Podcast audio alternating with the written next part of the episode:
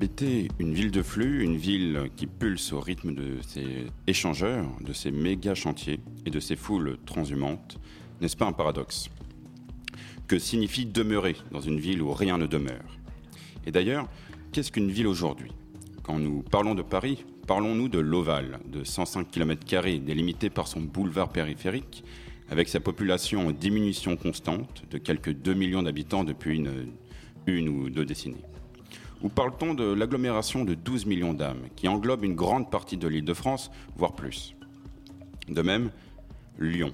S'arrête-t-elle à ses frontières administratives ou inclut-elle Dessines, Vénitieux, Vaux-en-Velin En chaussant leurs bottes de cette lieu, les voies de crépuscule n'ont eu de cesse, au cours de ces dix dernières années, de partir à l'exploration de ces lieux, qui constituent la grande ville, devrait-on dire la métropole. Elles ont parcouru les banlieues populaires et leurs cités, elles ont visité des banlieues résidentielles, disons plus discrètes. Elles ont aussi toisé ces lotissements, souvent riches, que l'on appelle les résidences fermées, qui prolifèrent aujourd'hui, par exemple, dans la ceinture, à 30 km autour de Paris, avec des communes à l'existence peu connues comme Lésigny, Saint-Germain-les-Corbeilles ou d'autres plus connues comme Marne-la-Vallée, laissées longtemps libres par l'urbanisation. Elles se sont aussi arrêtées dans des lieux de transit, tels que les aéroports, ces lieux pour lesquels Marc Auger a inventé, non sans critique, le terme de non-lieu. En ce que, selon lui, ces derniers ne se définissent ni comme identitaires, ni comme relationnels, ni comme historiques. Et plus récemment, les voix du crépuscule se sont intéressées aux tiers-lieux, nouveaux espaces dédiés au partage, au faire ensemble, mais qui ne manquent pas de générer aussi certaines critiques. Aujourd'hui, alors que nous nous trouvons dans l'un des, des, arrondissements les plus riches de Paris, le 7e. Devant l'ampleur de la tâche, nous nous concentrerons principalement sur les banlieues entre guillemets dites populaires.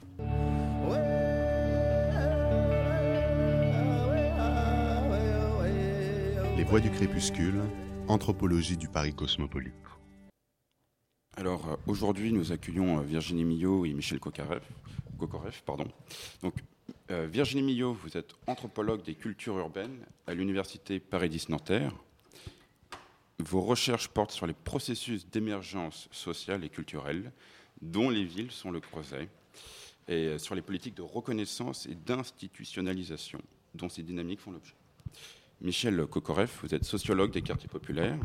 Vous portez vos recherches sur les jeunes, les drogues et la déviance, le militantisme dans les cités, les politiques publiques et les mutations sociales. Virginie Millot, bonjour. Michel Kokoreff, bonjour. Bonjour. Euh, je vais laisser la parole à Pascal pour euh, cette première partie. Oui, bonjour euh, Virginie Millot, Michel Kokoreff. Alors nous allons bientôt avoir Iman qui va nous parler un peu de, la banlieue, de son histoire et de ce que, ce que cela signifie. Mais j'aimerais quand même vous poser déjà une première question pour savoir effectivement un peu de quoi on parle puisque ce, mot de banlieue semble avoir plusieurs sens. Euh, est-ce que la banlieue, dans son acception géographique, c'est-à-dire une périphérie hors de la ville intramuros, est-ce que c'est un objet qui existe en sciences sociales?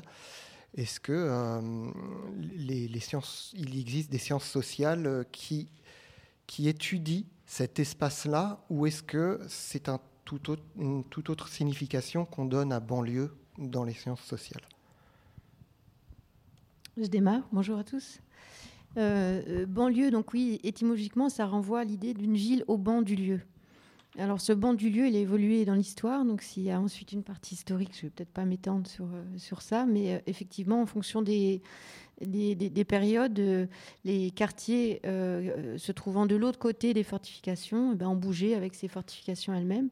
Et euh, ces villes de, banlieue que nous connaissons aujourd'hui euh, sont des villes qui, euh, ont émergé dans une, époque bien particulière. Donc, vous avez cité l'exemple de, de donc peut-être rapidement pour penser à partir d'exemples, c'est toujours plus simple en anthropologie.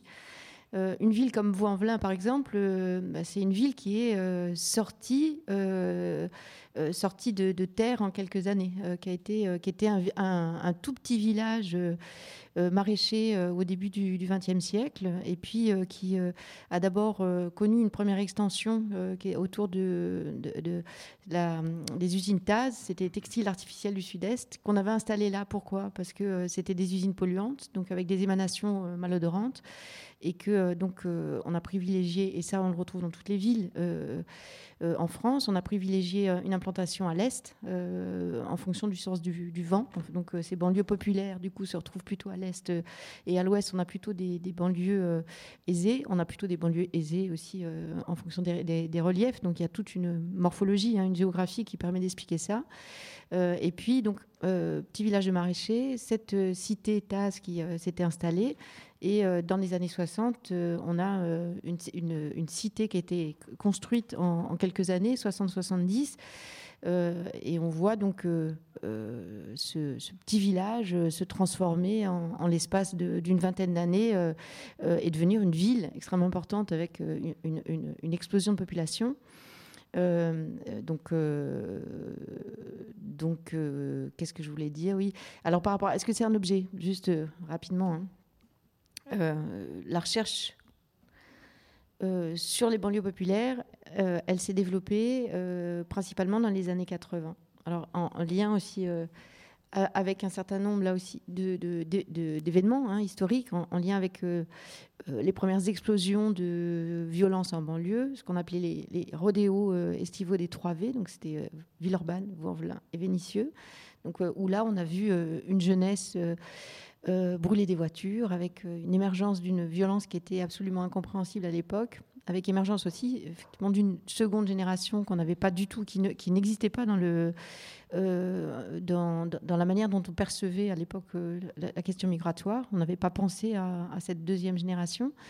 et donc, ces premiers rodéos ont été vraiment un, événement important qui un marqueur fort de euh, redéfinition de la question sociale et qui ont impulsé aussi beaucoup, euh, euh, enfin, qui, ont impulsé toute une série de recherches. Donc, les premières recherches sur ces espaces-là, ces espaces de banlieue, c'est les années 80. avec des recherches en sociologie, en géographie et, en, et un peu plus tardivement en, anthropologie.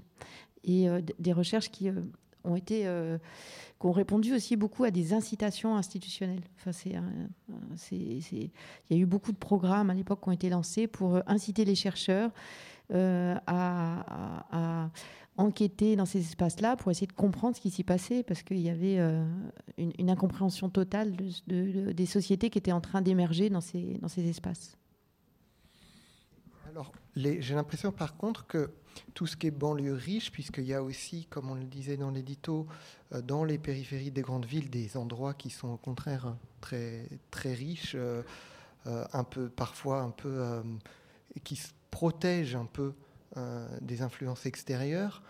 moi, j'ai eu l'impression, quand on a voulu travailler dessus aux Voix du crépuscule, que c'était plutôt les géographes qui s'y intéressaient. Oui, bon, bonsoir à tous. Euh, oui, oui, enfin bon, on peut, on peut quand même mettre dans un grand, grand paquet les sciences sociales et leur, euh, leur intérêt. Et euh, pour compléter ce qui a déjà été dit, moi je compléterai avec les historiens. où les banlieues sont-elles un, objet pour les sciences sociales? Assurément, si on considère tous les travaux des historiens sur, par exemple, l'histoire du communisme municipal depuis les années 20, l'histoire de Bobigny, l'histoire de, l'histoire de Limoges, il y a les travaux de John Merriman, qui est décédé récemment, qui est un formidable historien qui a travaillé sur le premier 19e siècle euh, dans un, livre qui s'appelle notamment, il a travaillé sur Limoges, il a fait sa thèse sur Limoges, bon, aussi une, ville euh, ouvrière bon, qui s'appelle Aux marges de la ville, banlieue et faubourg au, au, premier 19e siècle. Bon. Donc effectivement, les historiens, les géographes, et j'ajouterais éventuellement dans la liste les ethnologues qui, euh, à l'image de Colette Pétonnet, s'intéresse aux bidonvilles et considère que les bidonvilles, c'est un espace urbain euh, à part entière. Et elle sous-titrera ces deux euh, ouvrages, On est tous dans le brouillard et Espace habité, Ethnologie des banlieues. Voilà. donc effectivement, il y a un moment où ça devient une sorte de point de cristallisation de la question sociale, comme l'a dit Virginie Milot.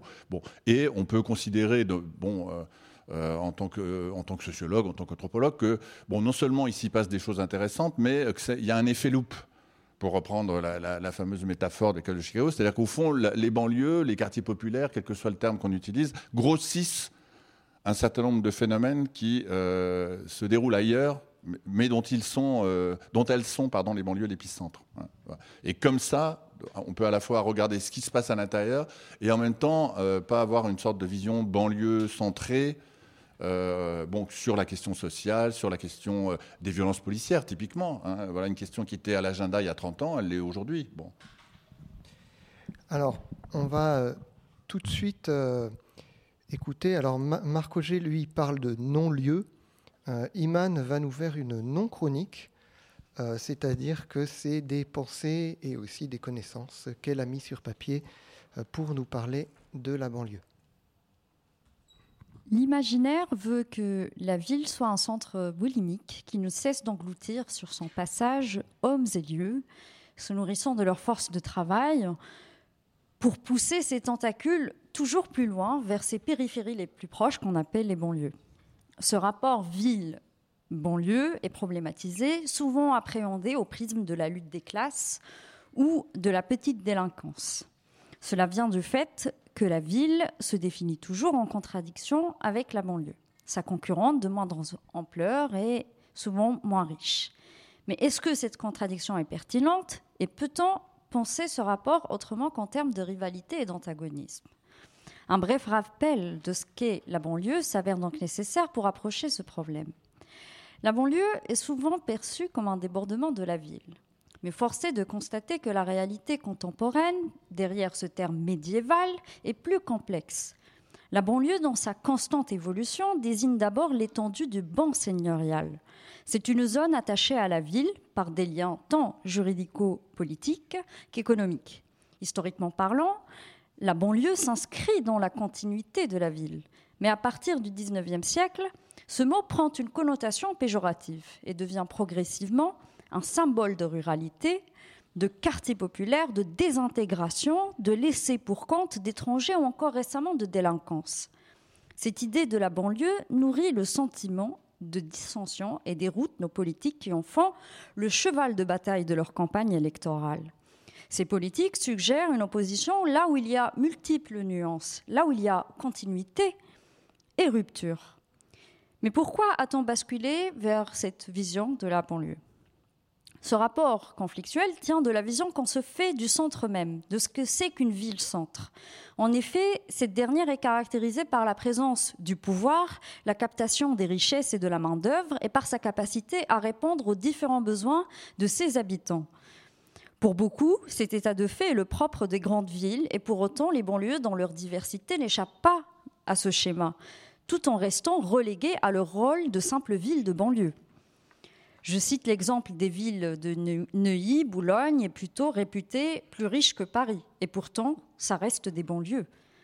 On retrouve donc une sorte de centre dans les banlieues, tout autant que la ville-centre, en son sein, abrite des zones marginales qu'on peut nommer périphéries. Oui, car la ville-centre ne fait pas toujours figure de bon centre, tout comme la banlieue fait écho à des réalités très disparates. En ces termes, il n'y a pas vraiment de centre, comme il n'y a pas une banlieue, mais plusieurs banlieues. Une banlieue qui est en réalité le continuum du centre opulent qu'on retrouve sous forme de cité-jardin, pavillonnaire, conçu pour faciliter la vie privée, et pour mettre en valeur le statut social, à l'instar de Saint-Cloud, Marle-la-Coquette ou Versailles, aménagé et connecté à Paris via des voies rapides, censées prolonger le milieu cousu parisien. D'un autre côté, on distingue la banlieue populaire, comme Saint-Denis, ou la banlieue dortoir, ou industrielle, comme Melun, destinée à loger les congédiés de la ville-centre, et des banlieues fortunées. Il y a donc des continuités et des ruptures qui vont au-delà de la contradiction centre-périphérie.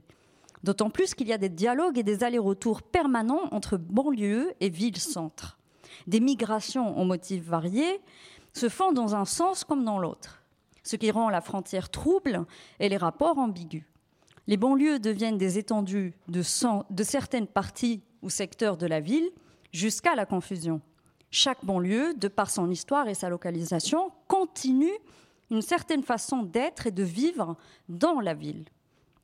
Ces banlieues donc interrogent constamment la frontière de la ville. Le Paris de Philippe le Bel n'est pas le Paris d'aujourd'hui, qui ne sera pas le grand Paris de demain. La ville-centre est avant tout un paradigme en constante transformation qui a qui est apparu et qui risque de disparaître et de se transformer radicalement avec et par ces banlieues. Les bois du crépuscule. Anthropologie du Paris cosmopolite. Merci Iman. Alors, euh, a plein de questions pour vous, euh, Virginie Millot et Michel Kokoreff, euh, sur euh, la culture dans les banlieues. Mais déjà, est-ce que vous avez une réaction par rapport à la chronique, la non-chronique, pardon, d'Iman? Oui, une double réaction. Bon, d'abord, je suis un peu choqué d'entendre que les banlieues sont le cheval de bataille des, campagnes électorales, parce que s'il y a bien un, grand absent dans les campagnes électorales, y compris les récentes, c'est les banlieues et ses habitants. ensuite, il me semble que, à la fois, effectivement, euh, j'adhère tout à fait aux, propos, hein, euh, mais il me semble quand même qu'il ne faut pas perdre de vue les fractures. et les fractures, elles sont à la fois spatiales, morphologiques, sociologiques, culturelles, culturelles, ethno-raciales. Et donc, quand on est à Saint-Denis, on est à Saint-Denis, on n'est pas dans le 5e arrondissement. Et quand on est dans les quartiers nord de Marseille, on est dans les quartiers nord de Marseille, on est dans telle ou telle cité, à Fond-Vert, à la salle. Bon, je n'ai pas toutes les cités, c'est le cas de le dire, mais. Et donc la, la rupture, et d'une certaine manière l'injustice, parce qu'il y a quand même une dimension politique. Voilà. Donc je ne voudrais pas que nos auditeurs pensent que tout détend tout et tout se mélange. Mais ce n'est pas non plus ce qui est dit. mais évidemment, ça, et ça pose un problème quand même, ça pose un problème euh, voilà, que ressentent très fortement les gens, c'est-à-dire le sentiment d'oubli, le sentiment, même plus le sentiment d'exclusion, ça c'était vrai dans les années 80, le sentiment d'oubli, le sentiment d'abandon, le sentiment d'injustice. Donc euh, effectivement, les continuités, vous voyez, ou les tissages, ou l'avenir. Euh, bon. Euh, je, pense que Iman parlait un peu, je crois, hein, de l'avènement des, des métropoles qui avalent leur banlieue, leur périphérie, mais qu'il continue de toute façon d'y avoir des marges à l'intérieur des villes et des banlieues. Émeric, euh, tu, avais une question. Effectivement, euh, déjà, on, s'est concentré donc, sur le, terme de banlieue en tant que quartier populaire. Et euh, du coup, de l'extérieur, peut-être, on, a cette impression qu'il y a une culture unique, en fait, qu'il y a une sorte de banlieue populaire unique en France. Et donc, en fait, une sorte d'homogénéité de la banlieue. Est-ce que c'est le cas? Est-ce que vous adhérez plutôt à cette idée ou justement, au contraire, euh, vous défendez plutôt une. Je laisse la parole à Virginie parce oui, bien sûr. Mais euh, moi, j'avais un collègue qui disait un truc très juste pour ça, ça répondra à votre question. C'est qu'en fait, en France, en, France, il y a deux villes, il y a deux métropoles où il y a des banlieues. C'est Paris et Lyon. Et donc Vénissieux, etc. Non, mais c'est radical comme point de vue. Mais non, justement, parce que les quartiers nord de Marseille sont dans la métropole, sont dans la ville. Voilà. Et donc, ça, à la fois, c'est pas à prendre au pied de la lettre, mais c'est dire la mosaïque urbaine que constituent les banlieues. C'est dire la diversité des, à, Lille, Roubaix-Tourcoing, à, Nantes, euh, à Nières-Gennevilliers ou à, Villiers-le-Bel ou à Limoges, à Toulouse, à Bellefontaine. On a effectivement des, situations très extrêmement différentes. Virginie Mignot, est-ce que vous abondez également euh, alors, deux, choses peut-être. Euh, euh, en fait, euh, chaque banlieue a une histoire singulière. histoire singulière par rapport aux industries qui sont ou pas sur place, par rapport à l'histoire du peuplement, par rapport à un rapport au territoire, un rapport à la ville-centre. Et donc, d'une certaine manière, il n'y a pas deux banlieues qui soient identiques. Il y, a des identités qui sont très, très singulières. Hein, les... Et en même temps, euh, et en même temps, et c'est ça qui est intéressant aussi, je pense, d'un point de vue sociologique ou anthropologique, c'est que force est de constater que euh, ces banlieues aussi différentes qu'elles puissent être euh, sous un tas d'aspects, on, on, produit en fait des, des, émergences on va dire oui, des émergences culturelles qui, et, et, et, ça, je laisserai la parole à, Michel, des, des mouvements des diagonales de la rage, hein, c'est comme ça qu'on dit?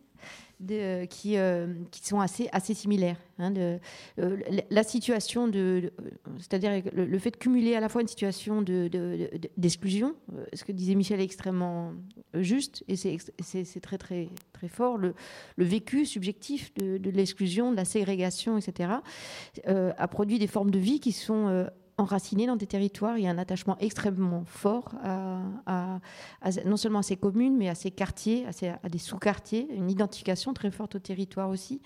Euh, et puis euh, des, logiques sociales qui sont très très proches les unes des autres. Donc ça, c'est aussi euh, intéressant. C'est-à-dire qu'en même temps, il y a donc des particularités, des singularités, et qu'on ne peut pas mettre tout dans le même panier. Et en même temps, une même situation des logiques sociales similaires ont fini par produire des, formes sociales assez, assez proches. Les mêmes causes produisent les mêmes effets de façon globale, donc que ce soit à Paris, à Lyon ou à Marseille, même si justement chacune ont leur particularisme oui, on peut dire ça, mais on peut dire que les, la misère sociale, euh, l'oubli des politiques publiques, la, le, la cacophonie des, politiques publiques en matière de banlieue, en matière de la politique de la ville, vous voyez combien je, deviens énervé quand je parle de ça. Bon, mais il y a de quoi. Bon, euh, euh, le racisme, voilà, le racisme, la ségrégation, voilà, que nous ne voulons pas voir en tant que petits blancs, mais voilà, effectivement, tout ça, ça produit, alors pas forcément des effets similaires, Bon, mais ça produit quelque chose que, par exemple, on peut appeler autour des cultures urbaines, du hip-hop, du rap, etc. Donc, euh, bon, alors que c'est pas forcément le haut-parleur des banlieues, le rap, hein, c'est pas ce que j'ai dit non plus, mais bon. Mais effectivement, on ne danse pas le Mila à Marseille de la même manière qu'à Toulouse et à Tourcoing. je le dis sans accent. Effectivement, euh, merci Michel Kokoreff. Virginie Millot, vous avez étudié la culture euh, du hip-hop dans, dans, son émergence à partir des années 90 jusqu'à nos jours. Et peut-être qu'il y a une évolution, euh, et aussi une évolution peut-être géographique. C'est-à-dire que peut-être qu'à Paris ou à Marseille, ça a suivi une, évolution peut-être différente en fonction euh, de ces villes. Oui, c'est là où on voit justement la, grande différence euh, de, en, termes d'identité. le mouvement hip-hop marseillais n'est pas du tout le équivalent au mouvement lyonnais ou au mouvement, au mouvement parisien. Mais donc oui, moi j'ai étudié cette émergence dans les années 90. Donc c'était un, moment bien, bien particulier euh, euh, qui, qui, correspond, en fait, on est... Euh, on était ben, dix ans après les premières explosions de violence en banlieue. On était dix ans après la marche pour, pour, pour l'égalité. Euh, avec en même temps un certain nombre de, euh, disons, de, de, restes, enfin de, restes, ouais, d'acteurs qui avaient été extrêmement présents dans ce, ces, premières mobilisations euh, dans la, banlieue lyonnaise, donc d'acteurs militants, d'acteurs associatifs, qui, qui, qui, qui, étaient encore présents autour de cette émergence du hip-hop et qui soutenaient cette énergie incroyable. Enfin, il faut, il faut s'imaginer ce que ça a pu être dans ces années là le, euh, le, souffle euh, énorme que le mouvement hip-hop a pu euh, procurer, et puis cette, énergie de danse, de créativité qu'on pouvait constater, constater partout. Donc c'était vraiment dans un contexte très historique très particulier que j'ai fait cette étude-là. Merci Virginie Millot, merci Michel Kokoreff. Nous allons passer à une pause musicale pause musicale donc particulière puisque c'est Pascal qui va chanter et euh, qui va chanter Jean Sommer, Gennevilliers au bout du monde. Les voix du crépuscule, anthropologie et sciences sociales sur Radio Campus Paris. Voilà, je présente pas spécialement la chanson, elle parle d'elle-même. Et normalement, Iman peut m'accompagner s'il y a un micro disponible. Elle est là, très bien. Gennevilliers au bout du monde, c'est là que tout a commencé. La vie, la mort, l'éternité, toute, la, banlieue, papa, toute, la banlieue, c'est ça. Toute la banlieue, papa, toute la banlieue, c'est ça. C'est là que nos parents un jour ont débarqué.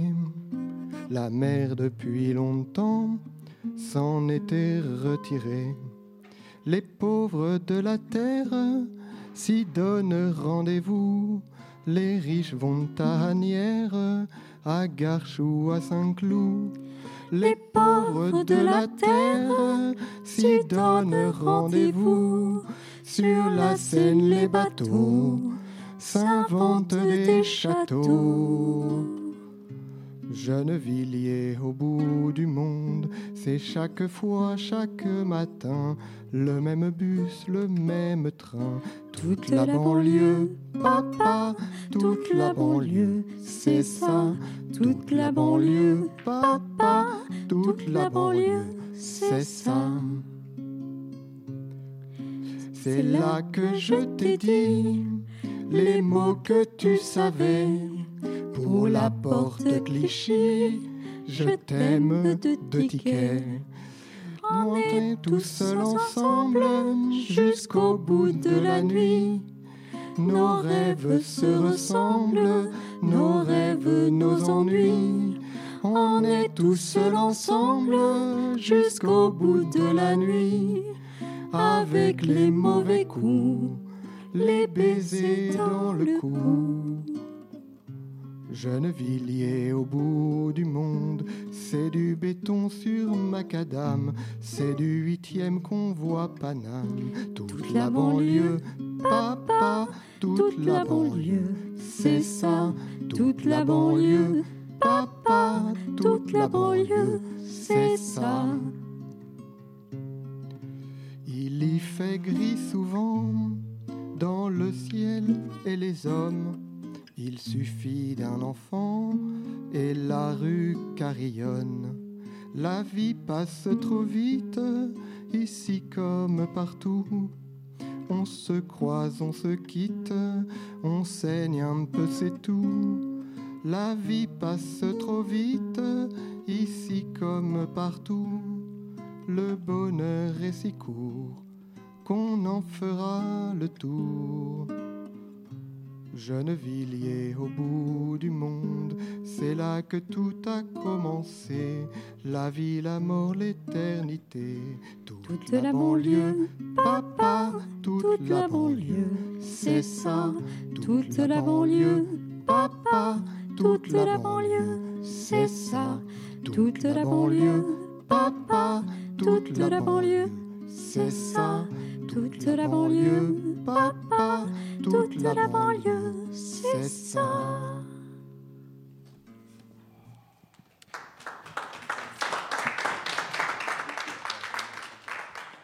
Merci euh, Pascal Iman.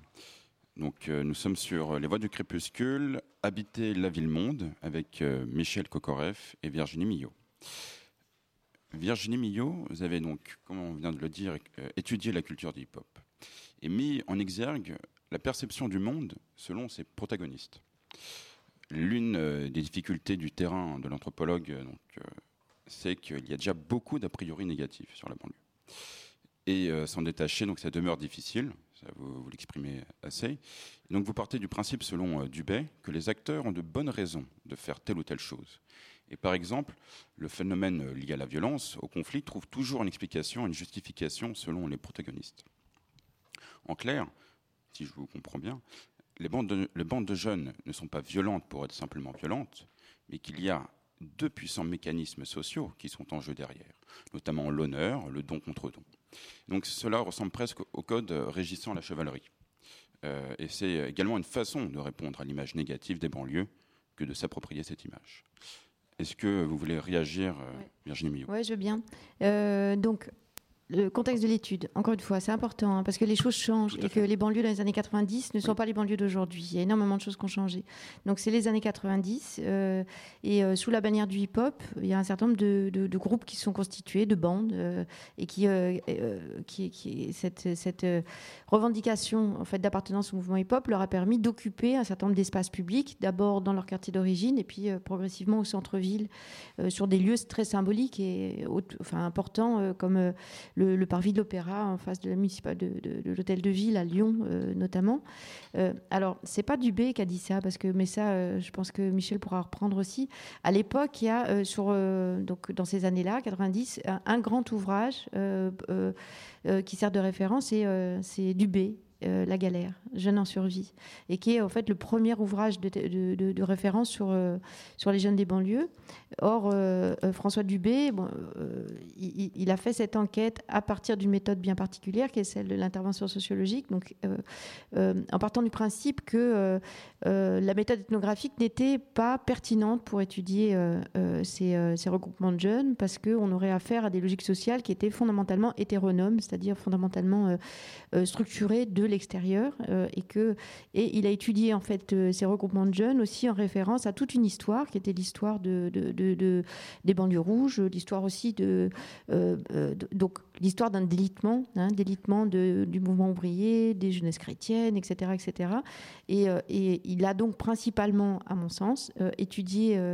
alors ce bouquin était important parce que dans l'histoire de la pensée, c'est on, peut voilà, on peut saisir de ça et penser avec ou penser euh, contre, mais euh, c'est essentiellement en fait une analyse par défaut. Euh, la galère, c'est trois logiques combinées qui sont l'exclusion, le la, la, désorganisation et la rage. Et donc le point de vue que j'ai choisi, il, il, est à l'inverse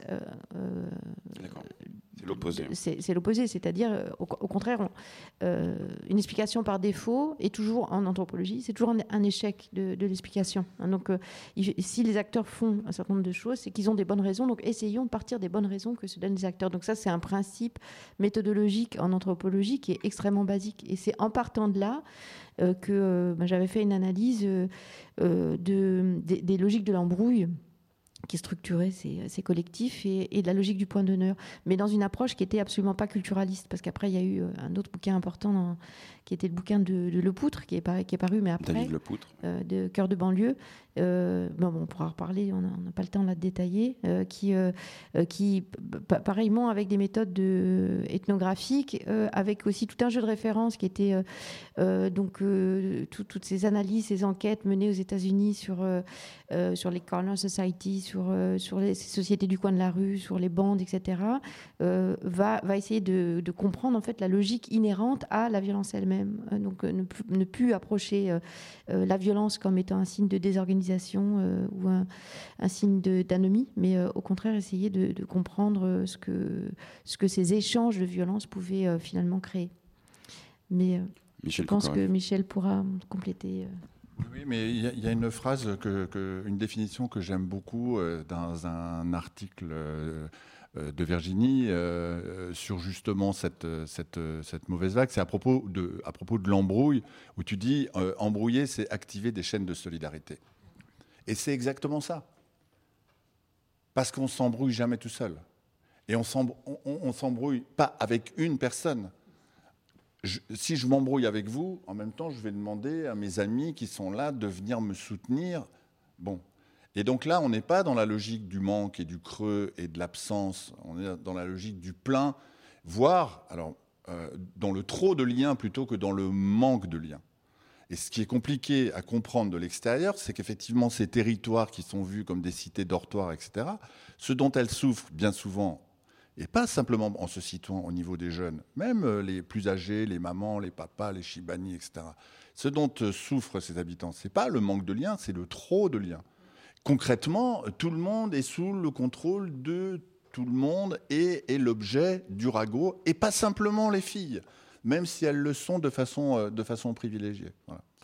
Euh, et effectivement, ça, montre que la, raison de, croire à, l'embrouille qui ne va pas forcément jusqu'à la violence, hein, c'est qu'il y, a un support euh, collectif j'ose pas dire communautaire, hein, mais euh, voilà, s'embrouiller, c'est activer des chaînes de solidarité. Or, ils passent leur temps à s'embrouiller et à se désembrouiller en même temps. Quand je dis il, il, elle. Voilà, c'est ce que je voulais ajouter. Mais du coup, on est très loin d'espèce de mythification de l'honneur. Euh, comme on n'est on pas en Sicile. Euh, non, mais bon, parce que l'honneur, voilà, peut avoir les bandits d'honneur, les crimes d'honneur. bon, on n'est pas du tout là-dedans, mais quand même, on est dans un truc que les sociologues connaissent bien, c'est euh, sauver la face. Sauver la face, pas, ne pas la perdre. Oui, ça c'est. Et donc collectivement. Donc nous sommes dans des liens de sociabilité euh, très forts. oui, ça, rappelle quand même par certains aspects un peu la, chevalerie, puisque finalement avec la chevalerie, il y a aussi un peu ça. On active un réseau quand un chevalier est attaqué, il va activer son réseau de vassaux, etc.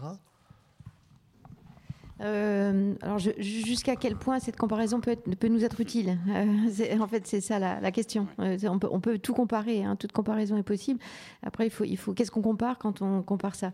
Alors, ce qui peut être intéressant, c'est de voir qu'effectivement, il y a une certaine époque, on a une aristocratie française qui va, qui, qui, peut, qui peut s'embrocher pour, pour rien, en fait. Donc, s'embrouiller pour rien.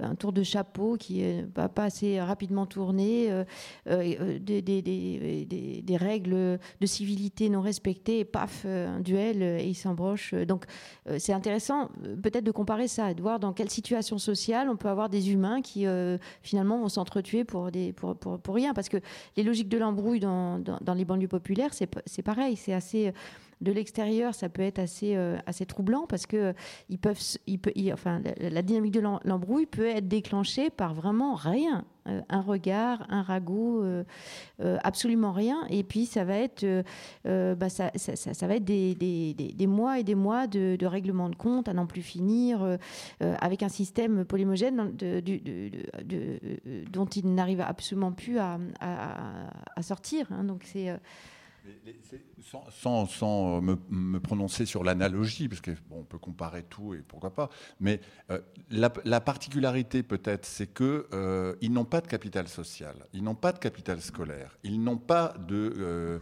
euh, capital culturel, ou en tout cas proportionnel à ce que ont d'autres personnes qui sont de l'autre côté du, du, bon côté du périph. Bon. Donc du coup, la dignité, l'estime, le respect, quand même, le capital relationnel, on pourrait dire, on pourrait dire ça, hein, pas le capital social, capital, capital relationnel, l'attention portée à son corps, homme ou femme, hein, voilà, euh,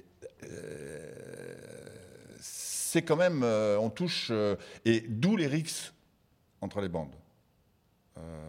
si on ne comprend pas ça, si on ne comprend pas que ce qui se joue le, comme élément de valorisation sociale, euh, c'est dans l'usage du corps, l'apparence, le respect, euh, y compris des proches, etc.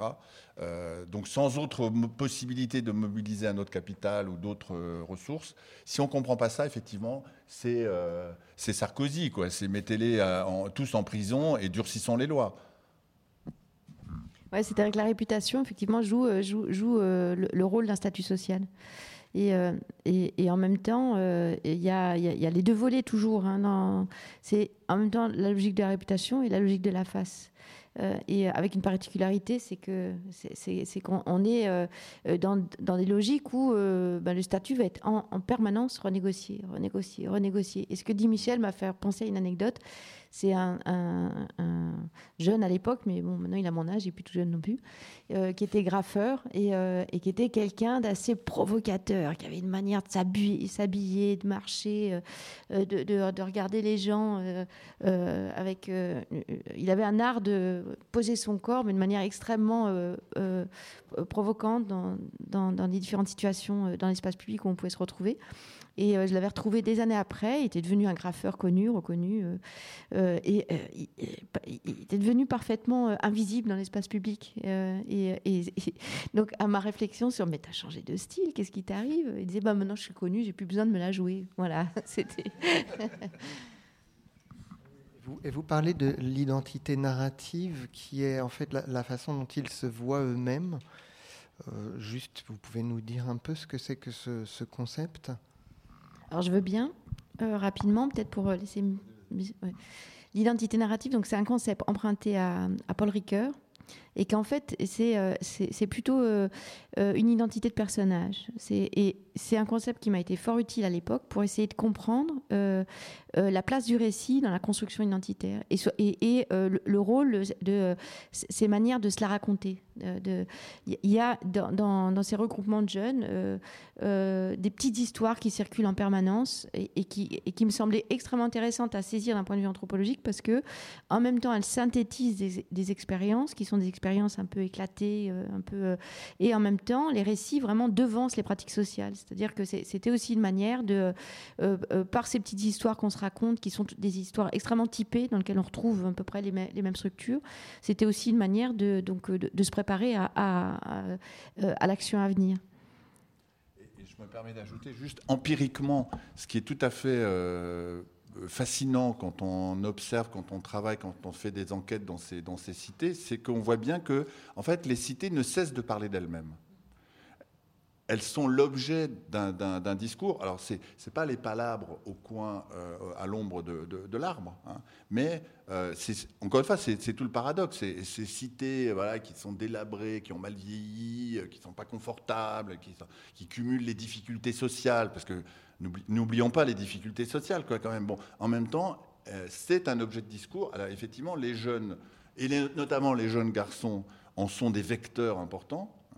Euh, mais euh, enfin tous contribuent plus ou moins à cette espèce de, récit collectif. Bon. Et c'est pas embellir la réalité que de dire ça, hein, mais c'est de saisir un fonctionnement qui fait qu'éventuellement, quand on fait quelque chose pour eux, c'est bien non pas de faire de la concertation, mais d'aller voir ce qu'ils ont à dire. Parce que des choses, ils en ont à dire, du fait d'un espèce de truc quotidien. Donc je politise la notion d'identité narrative, je me permets. Euh, revenir sur l'entretien un peu après. Euh, nous allons maintenant écouter un carnet sonore qui nous a été euh, confectionné par Carlos, puisque dans le titre de l'émission Banlieue, tiers-lieu, non-lieu, il y a tiers-lieu. Carlos s'est justement rendu dans un tiers-lieu, il a pris des sons et il en a fait un montage. Ce lieu, c'est le FacLab. C'est euh, le premier tiers-lieu de l'île de France. C'est aussi le premier euh, tiers-lieu euh, en France lié à une université. Alors, il se trouve à Gennevilliers, donc on, recoupe un peu avec la chanson de tout à l'heure. Et par contre, il dépend de l'université de Cergy-Pontoise, puisqu'elle a une antenne à Gennevilliers. Et le FacLab fête ses 10 ans en ce moment. très bien, très bien. Balade-toi un petit peu, relax. Donc il y, a des gens qui font à manger, qui, il y a des jeux. Euh, balade-toi un petit peu et je viens te voir, euh, parce que ça part dans tous les sens. J'ai plein de questions. Ok, c'est quoi ton prénom? Carlos. Carlos, super. Enchanté.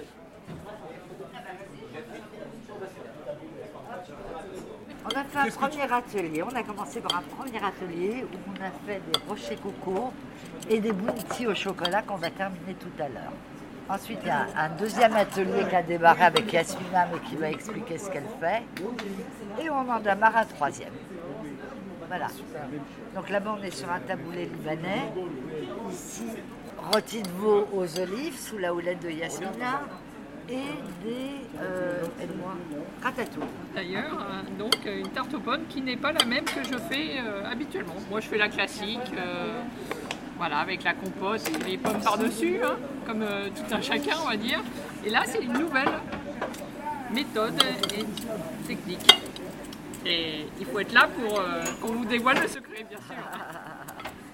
Moi, je m'appelle Amélie. Et moi, Laetitia. Qu'est-ce que vous êtes en train de faire, les filles?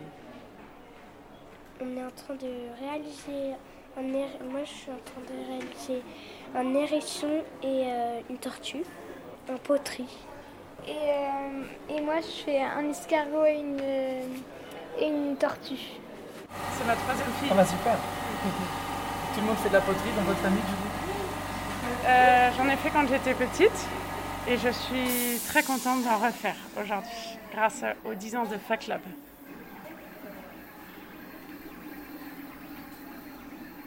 Ça, c'est le bruit d'une imprimante 3D. Le bruit typique d'une imprimante 3D. Mais ça, c'est sa particularité, c'est qu'elle fait de la, céramique en fait. On met de la terre dedans et on fait des, des, des objets euh, impression 3D, mais en céramique. Le plus difficile, je pense que c'est de, déjà de programmer, de faire un, joli modèle. Et ça, c'est une. Après, la machine exécute, mais c'est vrai que c'est le. Il faut maîtriser quand même le, logiciel et puis. Vous n'étiez pas contente avec le résultat? Euh, Non, là, le... c'était trop sec. Hein. Donc la terre, c'est euh, c'est un peu bouleté, dirons-nous. Hop là, on relance. On va voir.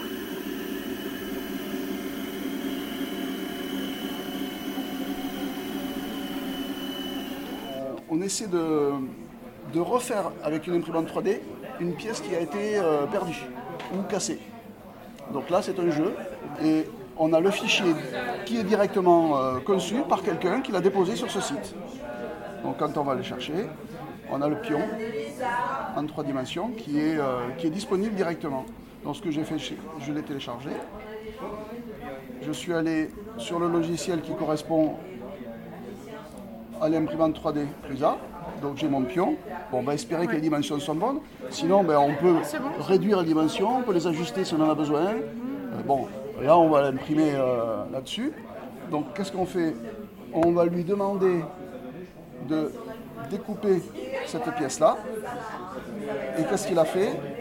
Il a coupé la pièce en tranches et il a mis un, fichier qui va pouvoir être compris par, euh, par l'imprimante 3D.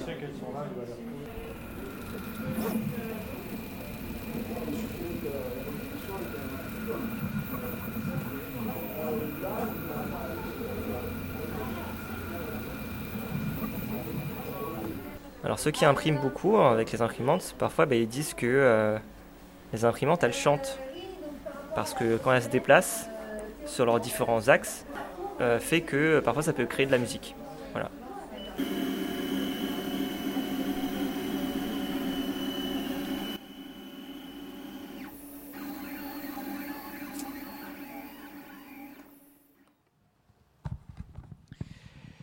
Voilà, je remercie Carlos pour avoir euh, réalisé ce carnet sonore. Il y a une chose que j'ai oublié de dire, c'est que le FacLab, il, il fait partie donc de l'université de Cergy-Pontoise, mais il est ouvert à tout le monde, pas seulement aux étudiants de l'université. Donc euh, justement, les, tiers-lieux sont des lieux qui euh, se veulent ouverts, éco-responsables, euh, on voyait on entendait des gens qui reprisaient une pièce, donc euh, pour éviter d'avoir à tout euh, racheter, on, refait ce qui a été cassé. ça manque pas de, générer aussi certaines critiques dans la mesure où ce sont des lieux qui bah, se sont beaucoup institutionnalisés aussi qui marche beaucoup avec l'occupation temporaire du territoire, c'est-à-dire des fois quand on a une friche, et qui bah, parfois servent aussi un petit peu à éloigner les squatteurs. Euh, Virginie Millot, Michel Kokorev, je ne sais pas du tout si vous avez eu affaire à ce genre de lieu euh, dans vos travaux, si vous avez envie un peu d'en parler ou, vraiment c'est pas du tout quelque chose qui est rentré dans votre... Euh, que vous n'avez pas du tout rencontré dans. En fait, on ne sait pas bien de quoi on parle avec ces tiers-lieux, parce que c'est devenu un, label qui a été collé sur une diversité de lieux, avec, euh, euh, euh, donc on ne sait pas bien de quoi on parle. Quoi. après, ce qu'on a rencontré, je pense, et l'un et l'autre, c'était ce qui a été ensuite labellisé comme nouveau territoire de l'art. et ça, il y a combien d'années? Une vingtaine d'années, plus que ça, à peu près, ouais. Euh, et qui étaient des lieux, euh, qui étaient au départ des lieux en, des, lieux en friche, euh, des lieux alternatifs, des lieux où il y a, se croisait une pluralité en fait de mouvements artistiques et on pouvait retrouver un certain nombre d'acteurs qui venaient, qui venaient directement de la banlieue et qui, de la même manière, ont fait l'objet d'une labellisation et qui voilà, qui n'a pas été sans effet sur ces dynamiques artistiques. C'est-à-dire qu'une fois que ça s'institutionnalise, les personnes venues des, banlieues plus populaires commence à ne plus y aller ou, pas? Bah, disons que ça se déplace et c'est un peu. je ne sais pas si on ouvre ce, chapitre-là, ça risque d'être un, peu long. Mais euh, euh, c'est-à-dire, ça, oui, ça se déplace autrement. Et l'institutionnalisation, elle a pris différentes formes. C'est-à-dire qu'en même temps, ce qui est institutionnalisé, ça va en même temps dépolitiser un certain nombre d'endroits de manière assez, claire. Euh, et en même temps, euh, il y a une espèce d'appropriation d'une forme, en fait, qu'on va voir reproduite dans des, musées, des, logiques de en ce qui concerne les nouveaux territoires de l'art en tout cas, des logiques de euh, mise en euh, comment, de, de, de, forme de rencontre avec euh, les œuvres et les artistes, mais vidées du sens social et politique qui était celui des tiers-lieux. Alors, on a aussi dans notre intitulé d'émission le, terme non-lieu, donc ce, ce, terme qui a été mis en avant par Marc Auger. Qui, euh, qui donc voulait parler de tous ces lieux créés par la mondialisation, euh, qui en gros sont un peu tous pareils, sont des lieux uniquement fonctionnels où il n'y a ni relationnel ni identité. Euh, voilà, par exemple, un échangeur d'autoroute. est-ce que est-ce que c'est un outil qui est utilisé fréquemment justement quand on travaille sur la ville, sur les banlieues? Est-ce que vous l'avez utilisé? Est-ce que c'est un bon outil euh, ou pas? Non. Je ne l'utilise pas. Ayant beaucoup de respect pour le travail de Marc Auger, mais enfin, je pense que c'est un, faux ami. voilà qui euh, contribue de façon un peu plus générale à manquer la dimension spatiale de la vie sociale, qui se loge parfois, y compris dans ce qui apparaît de l'extérieur comme des non-lieux, comme le métro, par exemple. Voilà, le métro est typiquement un non-lieu. Euh, Auger, vous voyez, ça me fait parler quand même. Hein. Donc c'est quand même une bonne question. Auger a fait un magnifique livre sur un ethnologue dans le métro. Euh, Isaac Joseph, notre maître à tous deux, a fait des choses vraiment formidable sur le métro parisien, etc. Bon, pour, pour montrer qu'il y avait du territoire, il y avait, du lieu dans le non-lieu. Alors c'est peut-être cette tension euh, qui est intéressante à, voilà, à, travailler. J'aimerais revenir un peu sur les, les dynamiques euh, qu'on peut trouver dans les quartiers populaires, donc qui se trouveraient entre euh, l'image négative qu'on renvoie des quartiers populaires avec la violence, etc et l'image laudative, c'est-à-dire ce sont les, euh, les, lieux de création bon, avec le hip-hop et, toute cette culture où on peut avoir un regard parfois un peu à, l'inverse angélique. Une bonne manière de répondre à cette question serait de donner la parole à Michel Kokorev qui pourrait nous parler de son... Non, il pourrait nous parler de son dernier bouquin sur la diagonale de la rage, parce que là, pour le coup, on, a, parlé du B, de, la manière dont lui envisageait la, rage comme étant vraiment une, espèce de, de violence autodestructrice, nihiliste, etc. Euh, et, la manière dont, Michel l'appréhende aujourd'hui, qui est complètement différente. On avait tout préparé hein, à l'avance. Donc, euh, voilà. Non, mais entre, les deux... Euh, euh, oui, entre les deux, il y a l'histoire de la, rage. Donc, bon, Virginie fait allusion à un livre qui est sorti récemment qui s'appelle La diagonale de la rage et qui se, a pour ambition de raconter la contestation, une histoire récente de la contestation depuis les années 70, donc pas depuis 68, et qui part des quartiers populaires. Et qui va donc jusqu'à euh, Adama Traoré, d'une certaine manière. Hein. Euh, bon. Et donc, on voit bien que, effectivement, il y a beaucoup d'ambivalence il y a beaucoup d'ambivalence parce que des violences et des morts, il y en a tout le temps, et donc depuis longtemps, et des morts qui euh, euh, profitent d'un statut d'impunité lorsque ce sont des, des, homicides en fait qui sont commis avec l'uniforme de la police nationale. Hein. donc on, sait que depuis les années 70. bon. Mais en même temps, il y a des jours heureux à Clichy et à Gennevilliers, et il y a le rap, la scène. Et donc c'est intéressant, c'est l'ambivalence. Et et effectivement, il y a une façon de, politiser la rage qui peut aller des quartiers populaires jusqu'aux gilets jaunes. C'est ça l'idée. Hein, c'est ça l'idée. Mais ce qui est intéressant, c'est quand même du point de vue des, habitants. Hein. C'est ça qui me semble intéressant, c'est que cette ambivalence, elle est liée au fait que, au fond, euh, ils sont euh, en permanence assignés à des identités négatives, à des stigmates, euh, voilà, et à une image, à une image qui leur colle à la peau. Une image dont ils ne veulent pas, dont ils ne peuvent pas se défaire. Mais au fond, ils aimeraient bien euh, goûter à la vraie vie. Je cite. Hein, Hein. Ils aimeraient bien goûter la vraie vie, ils aimeraient bien être euh, débarrassés de ce, stigmate et de cette image qui leur colle à la peau. Bon. Et donc eux-mêmes, eux-mêmes, ils peuvent décrire la banlieue sous les pires euh, traits parce qu'ils pensent que le sociologue ou l'ethnologue ou le journaliste, c'est ça, c'est ça Hein, qu'on décrive vraiment les chiens, les, trafics de drogue, euh, tout ça. Mais au fond, si on leur demande, mais vous n'avez pas pensé à déménager, grand Dieu, mais quand même, vous, portez atteinte à mon, honneur, jamais je déménagerai, c'est ma vie, c'est mon, histoire, c'est mon, mon creuset. Hein. Et donc ça, c'est assez intéressant, je trouve, cette ambivalence. Et on pourrait se demander si, au fond, les habitants des quartiers populaires, même sous un trait euh, accentué, euh, n'entretiennent pas avec l'espace un, rapport, une ambivalence que, au fond, tout à chacun nous entretenons. Hein. Mais sous une forme exacerbée, peut-être, là. Jolie réponse. oui, ben merci beaucoup. Euh, il nous reste pas beaucoup de temps pour passer aux questions du public, mais je pense qu'on va pouvoir prendre une, une question, peut-être deux, mais déjà on va, on va, on va demander s'il y en a. Je vous passe le microphone. Oui, Frédéric Fogel. Euh, oui, je voulais, je voulais demander à, Virginie, tout à l'heure tu, parlais des incitations institutionnelles qui ont euh, développé, qui ont amené au développement des, recherches urbaines.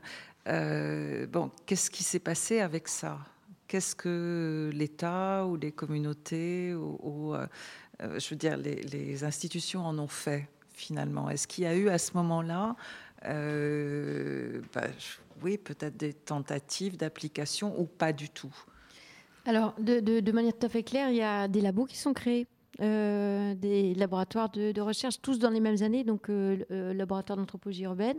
Euh, au départ, c'est en fait, ça vient, c'est pas les chercheurs eux-mêmes qui choisissent de se réunir sous l'étiquette anthropologie urbaine. Cette étiquette, elle semblait complètement saugrenue pour les chercheurs qui ont été regroupés là-dedans et qui sont d'ailleurs souvent des chercheurs qu'on n'arrivait pas à caser ailleurs.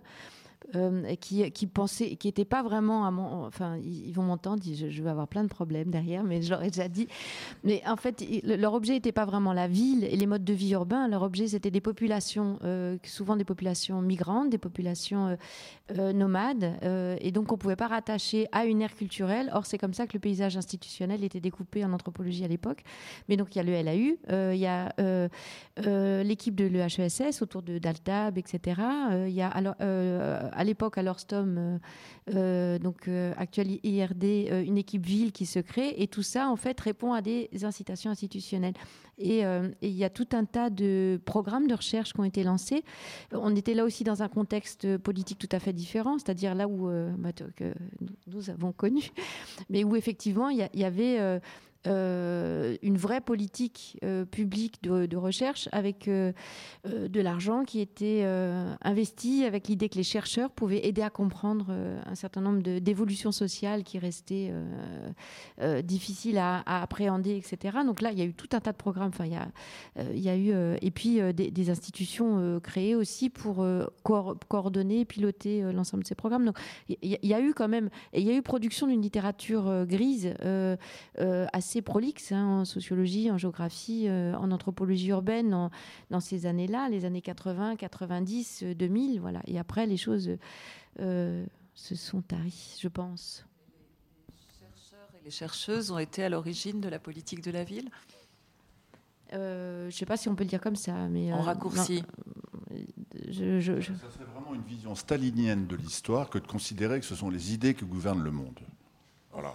Et donc, effectivement, c'est, non, mais c'est une polémique qui est, portée par certains collègues, que je pourrais citer d'ailleurs, euh, mais qui suppose que, au fond, c'est les idées qui, gouvernent le monde, y compris des idées développées par certains. Euh, or, ça ne s'est pas du tout passé comme ça. Et malgré tout, je pense que c'était aussi un peu le sens de la question, c'est qu'il euh, y a eu il y a eu quand même une espèce d'expérimentation de, des politiques publiques locales transversales dans euh, les, banlieues à partir des années 80, qui a donné des fruits, qui a produit des effets euh, tout à fait euh, positifs. Hein. C'est-à-dire d'imaginer une action transversale à la santé, à l'éducation, à, la, police. bon, voilà. Ça, et en, s'intéressant à l'histoire singulière de chaque territoire. Ça a produit des effets. Bon. La, question qu'on peut, se poser, c'est quand même à, partir de quel moment ça a été dissous et effacé d'un trait de, plume par les politiques bah, bah, par exemple, on a créé la police de proximité. C'est important la police de proximité pour restaurer le dialogue entre les habitants et les forces de l'ordre. Mais euh, l'ancien président de la République a déclaré que le rôle des policiers n'était pas de jouer au foot avec les jeunes. Patatras, on s'en est jamais remis. On s'en est jamais remis. Et quand on râle contre euh, la, sortie de Mélenchon, la police tue, ce qui est un fait, on est toujours sous l'emprise de, euh, cette accusation de, donc, euh, moi, je, vois un, énorme gâchis dans, disons, depuis une quinzaine d'années, par rapport à ce que les institutions avaient pu instaurer, mettre en place, la confiance qu'elles avaient pu susciter, parce que c'est compliqué. Qu'il y a une deuxième question ou est-ce qu'on c'était la mienne, Pascal. alors, je ne suis pas d'accord avec vous, Michel Kokoreff pour euh, le fait que les idées ne gouvernent pas le monde. Elles gouvernent le monde, peut-être pas toujours les bonnes, mais elles le gouvernent. Euh, mais j'aimerais néanmoins réagir à un autre de vos propos. Vous dites que ces gens des banlieues n'ont pas de capital culturel ou économique. Est-ce qu'on ne peut pas estimer qu'ils ont un capital euh, culturel autre que celui qu'on se connaît à nous-mêmes, à notre cercle, justement euh, donc un capital culturel qui leur permet d'évoluer dans leur propre sphère, dans leur propre milieu et de réussir là où nous, nous aurions échoué.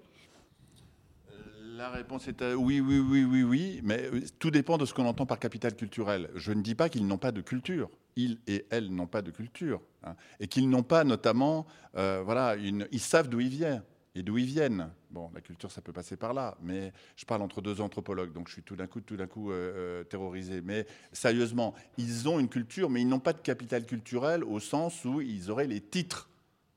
Est-ce que justement, cette notion de capital culturel bourdieusienne ne doit pas être revue? Ben, Pourquoi pas? Mais sur le marché du travail et dans notre société, effectivement, euh, d'avoir un capital culturel, d'avoir un capital scolaire, bon, n'en déplaise aux détracteurs de Bourdieu ou aux bourdieusiens, peu importe, mais effectivement, c'est assez utile. Bon, ça, à l'évidence, ils en sont euh, privés et euh, c'est une, handicapologie. Mais pour autant, ça ne veut pas dire qu'ils n'ont pas des références.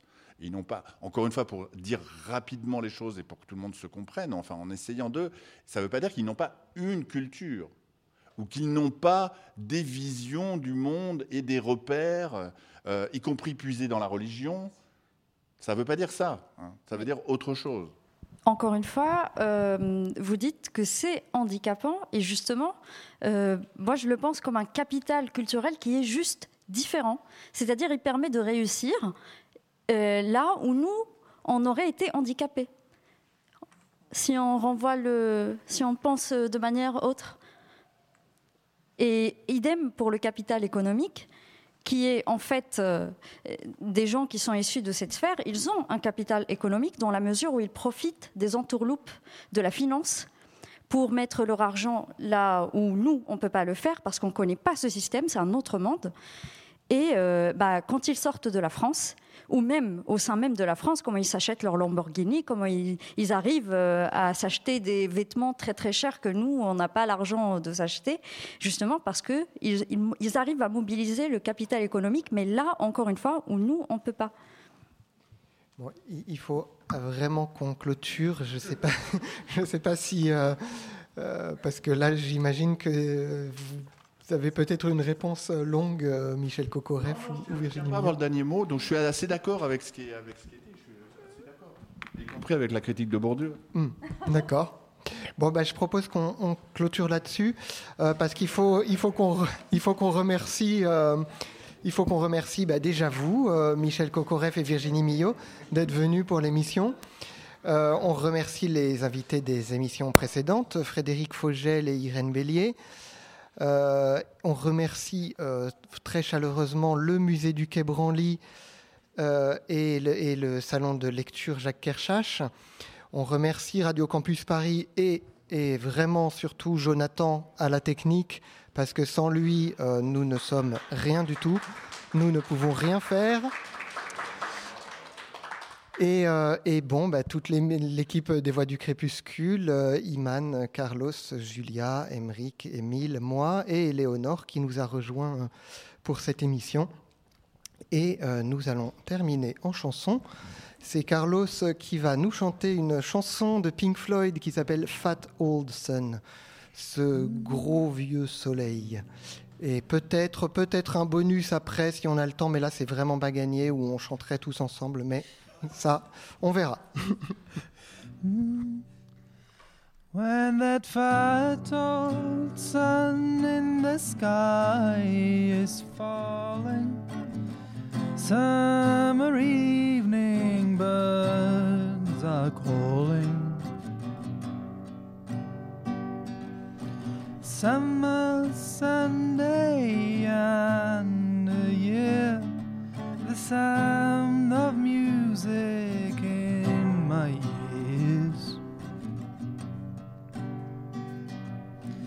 Distant bells New moon grass smells so sweet.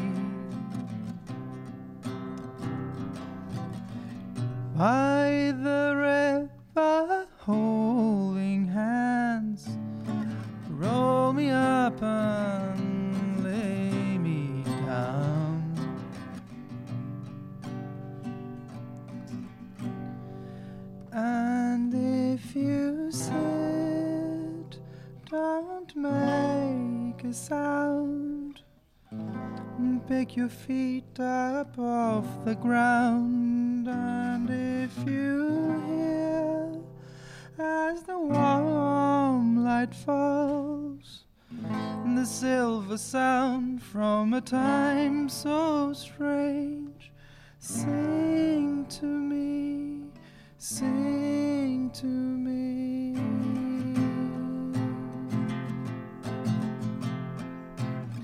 when that fat old sun the sky is falling. Summer evening birds are calling. Children's laughter in my ears. The last sunlight disappears.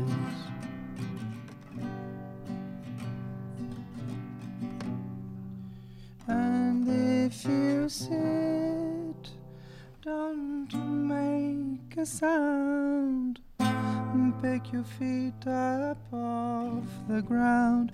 And if you hear as the warm night falls, the silver sound from a time so strange, sing to me sing to me.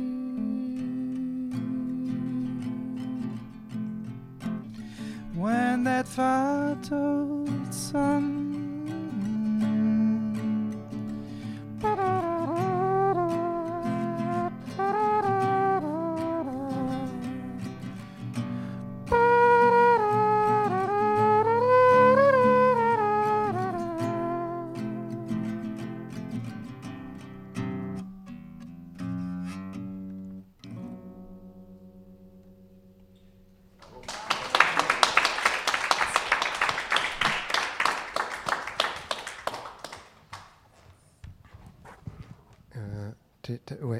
Bon, décidément, j'oublie euh, souvent des choses euh, cet après-midi.